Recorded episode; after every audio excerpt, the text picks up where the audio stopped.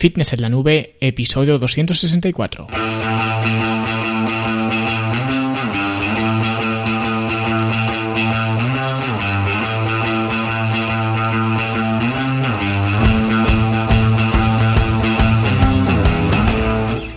Bienvenidos a todos un viernes más aquí a vuestro podcast a Fitness en la Nube donde hablamos de fitness, de nutrición, de entrenamiento, donde cada viernes, cada semana os traigo las técnicas, consejos, estrategias, trucos y como lo queráis llamar para que construyáis un mejor físico y tengáis un estilo de vida más activo y más saludable.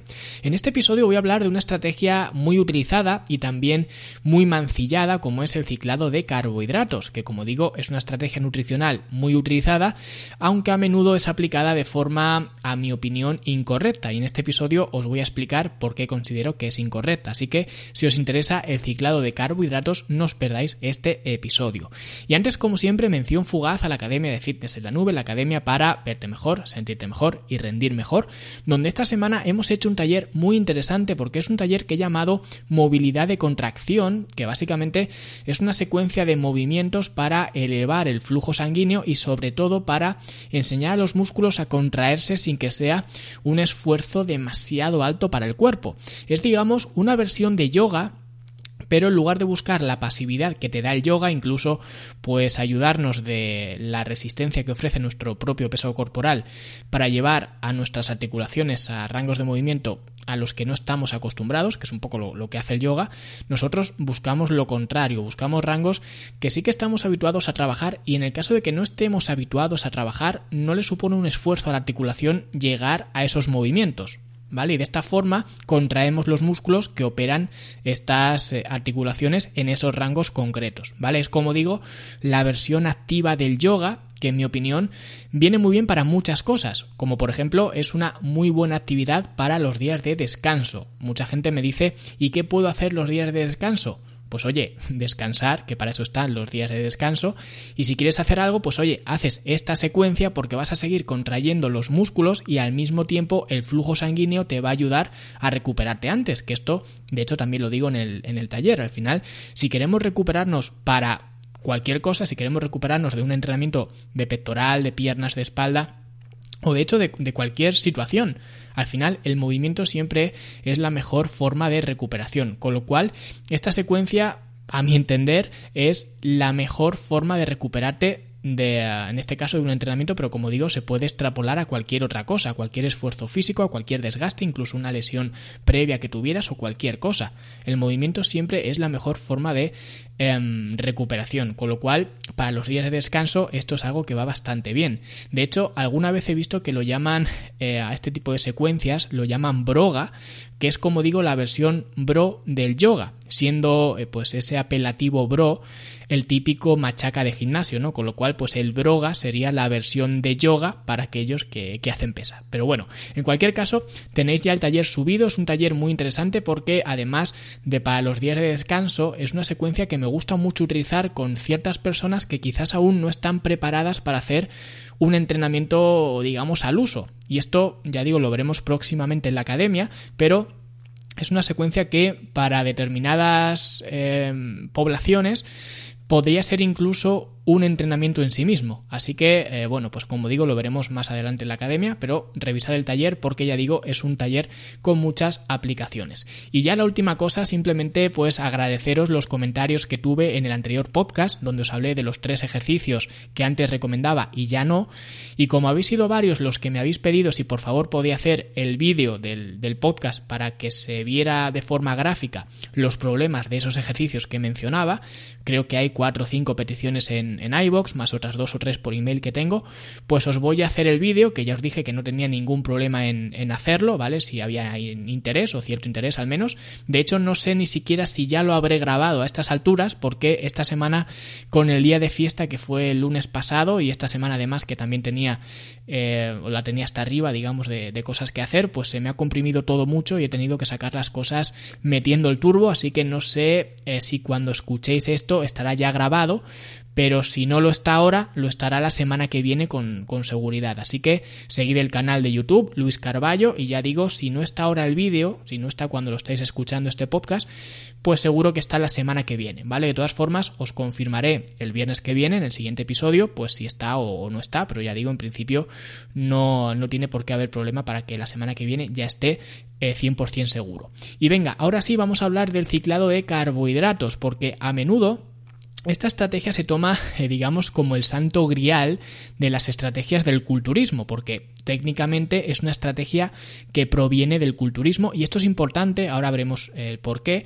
pero el caso es que la gente pues le tiene mucha fe al tema de ciclar los carbohidratos para perder grasa, una fe que de hecho es una fe compartida con otras estrategias como los ayunos, las dietas paleo, las dietas cetogénicas y demás. La gente le suele tener pues mucho, mucho amor a estas, a estas estrategias, se suele dejar eh, guiar en mi opinión, demasiado por todo este tema de, estrategias y, demás, ¿vale? Estrategias de las que, por cierto, de todas las que he mencionado, ya las he analizado en el podcast, ¿vale? En capítulos anteriores. Así que si tenéis curiosidad eh, por aprender este tipo de estrategias, tema ayunos, dietas paleo, cetogénicas y demás, pues lo buscáis en, los anteriores episodios y ahí lo, lo, tenéis, así que os invito a escucharlas. Pero, ¿qué es el ciclado de carbohidratos? Pues, como su nombre indica, es una estrategia que se basa en alternar días con un contenido alto en hidratos de carbono y otros días con un contenido bajo en hidratos de carbono. Y si quieres ya hacerlo eh, muy pro, puedes hacer días altos en hidratos, días medios y días bajos.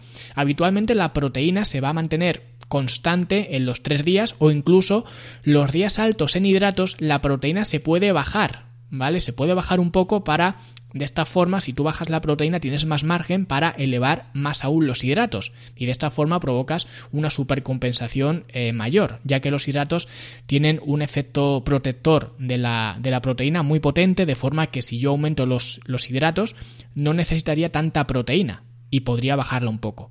Pero lo habitual para hacerlo más simple, es mantener la proteína constante los, los, tres días, días altos, medios y bajos. Y por tanto, la grasa es el macronutriente con el que se juega. Si los hidratos están bajos, pues la grasa sube y si los hidratos están altos, pues la grasa baja. Y no quiero dar cifras exactas, pero para que se entienda que evidentemente si hacemos un protocolo de este estilo, debe haber mucha variación entre los días altos y los días bajos. Si la variación es de 50 gramos entre los días altos y bajos, no estás haciendo un ciclado de carbohidratos, ¿vale? Porque eso no es, no es un ciclado. A lo mejor eh, pues hablando de, cifras más o menos eh, que pueden ser plausibles, el día alto en hidratos estás consumiendo entre 4 o 5 gramos de hidratos por kilo de peso y los días bajos en hidratos estás consumiendo pues un gramo eh, de carbohidratos por kilo de peso. Es decir, que hay mucha diferencia entre los días altos y bajos. Lo digo porque mucha gente, pues ya digo, a lo mejor los días de entrenamiento hace una comida post-entreno de 50 gramos de hidratos y los días que hace descanso pues no, no, hace esta comida y ya dice que está haciendo un día o un ciclado de, de carbohidratos y eso no es así, ¿vale? Para que sea un ciclado bien hecho tiene que haber eh, mucha diferencia entre los días altos y los días bajos. Y la teoría detrás de todo esto, detrás de esta, de esta estrategia, es que los días altos en hidratos te ayudan a recargar tus eh, reservas de glucógeno, aumentas también los niveles de insulina de tal forma que también consigues ese efecto anticatabólico de la insulina, algo de lo que ya he hablado pues en otro episodio que hablé de la insulina, y de esta forma consigues preservar más la masa muscular. Y estos días podrías incluso estar en un mantenimiento calórico o incluso en un superávit, ¿vale? Y los días bajos en hidratos sería un poco la antítesis de los altos en hidratos. Estarías en déficit calórico con los niveles de insulina muy bajos y ese entorno pues favorecería la quema de grasa o al menos la movilización de la grasa y evidentemente con el déficit calórico que le estás metiendo pues la oxidación también. Ahora bien, ¿Esto funciona para perder grasa? Pues evidentemente claro que funciona, al igual que todas las estrategias que ya he mencionado en el podcast, dietas cetogénicas, paleo, etc. Si hemos sido avispados, he mencionado que en el ciclado de hidratos, especialmente en los días bajos en hidratos, se mantiene un déficit calórico, con lo cual, claro que vamos a perder grasa, ¿vale? Porque además la estructura de este ciclado suele ser tres días bajos, uno alto o cuatro días bajos, eh, y uno alto, ¿vale? Normalmente suele ser de 3 a 5 días bajos eh, seguidos de uno alto y se repite de nuevo el, el, ciclo. Con lo cual siempre hay más predominancia de los días bajos en hidratos que los días altos. ¿vale? Los altos serían básicamente un refit, ¿vale? Un refit controlado. Entonces, claro que funciona para perder peso. Porque ya digo, el déficit calórico es eh, bastante pronunciado durante todo el, ciclado, aunque los días altos estés en un mantenimiento o incluso en un superávit, ¿vale? El déficit siempre vence al, al superávit en este aspecto. Ahora bien, cuando algo funciona, siempre tenemos que hacernos la pregunta de, vale, ¿esto funciona o funcionará bien o mal? Pero comparado con qué? Que es exactamente igual que la semana pasada con los ejercicios que os comenté. Siempre hay que buscar la comparación de estos ejercicios porque estos ejercicios no es que sean buenos ni que sean malos, simplemente pues son mejores o peores dependiendo de con qué los, los comparemos. Porque el ciclado de hidratos tenemos que olvidarnos de que funcione o no funcione por el hecho de bajar los hidratos, ¿vale? Que de hecho esto ya es algo que he comentado aquí como un millón de veces, que no se trata de bajar los hidratos para perder grasa, que esto no funciona así. De hecho, en un estudio donde se comparó eh, pues una dieta cetogénica que consistía en 60% calorías de la grasa, 35% de calorías de la proteína y 5% de calorías que provenían de los carbohidratos, se comparó con un enfoque más tradicional de 30% de calorías de la grasa, 30% de calorías de la proteína y 40% de hidratos, ¿vale? Un 40-30-30 clásico. Y los sujetos encima eran adultos con sobrepeso, con lo que ese entorno bajo en insulina podría hacernos pensar que iba a ser más ideal que un entorno con más hidratos. Y después de seis semanas no hubo diferencias significativas entre ambos grupos en cuanto a la pérdida de peso, el hambre fue la misma, la tasa metabólica basal fue igual y la sensibilidad a la insulina mejoró en ambos grupos. Con lo que esto demuestra una vez más que mejorar la sensibilidad a la insulina no es tanto por bajar los carbohidratos, como hay mucha gente que se piensa que eso es la receta para, para mejorar la sensibilidad a la insulina, sino por mantener un déficit calórico. Con lo cual, la sensibilidad a la insulina no es una causa de la pérdida de peso, sino es un síntoma. Es decir, pierdes peso y mejoras la sensibilidad a la insulina por haber perdido peso, pero no al revés. En cualquier caso, ya hemos sobrepasado la idea preconcebida de que los carbohidratos eh, o tener carbohidratos bajos es mejor para perder grasa porque no es así o no tiene por qué ser así, lo puedes hacer así si quieres, pero no tienes por qué, que es lo que quiero explicar. Con lo cual, el ciclado de hidratos podría ser una estrategia a seguir, pero no es la estrategia a seguir. Y mucho menos si una persona eh, busca perder peso y pasar de un sobrepeso a un normopeso, digamos. Es decir, que no hace falta que te calientes tanto la cabeza porque esa es otra. Si haces un ciclado de carbohidratos de este estilo, lo lógico es que aproveches y hagas tus entrenamientos cerca de los días altos en hidratos, porque así tendrás más energía, estarás más cargado de glucógeno y podrás entrenar más fuerte. Con lo cual, esto ya es de complicarse demasiado las cosas. Y por esa razón yo no recomiendo este tipo de protocolos, aunque ahora veremos eh, cuándo se podrían aplicar o al menos cuándo podría recomendar aplicarlos, porque como he dicho al principio, esto es una estrategia de culturismo. Y técnicamente el ciclado de carbohidratos se usa especialmente pues cerca de la puesta a punto de un culturista para jugar con la descarga de hidratos y luego con la supercompensación posterior para lucir más lleno y eliminar el agua extracelular para que la piel se pegue más al, músculo. Entonces, en este contexto, sí que tiene sentido hacerlo, porque lo haces con un fin estratégico, en el que también manipulas el agua, el sodio y demás. Pero lo haces como algo puntual, con un fin concreto, que lo puedes hacer también como forma de mantener un déficit calórico. Sí, claro que puedes. Puedes tener un déficit de calorías del 20%, por ejemplo, y repartir esas calorías, si por ejemplo son 2.000 calorías, pues unos días metes más hidratos y otros más grasa, de forma que todos los días consumes 2.000 calorías, solamente que unos días son más altos en hidratos y otros son más bajos. Pero es lo que digo, no vas a notar ninguna diferencia en cuanto a la pérdida de grasa. Y a mi modo de ver es hacer las cosas más complicadas, porque necesitarías dos dietas diferentes la dieta alta en hidratos y, baja en, en, grasa y la dieta baja en hidratos y alta en grasa, o incluso tres. La dieta alta en hidratos, la baja en hidratos y la moderada en hidratos.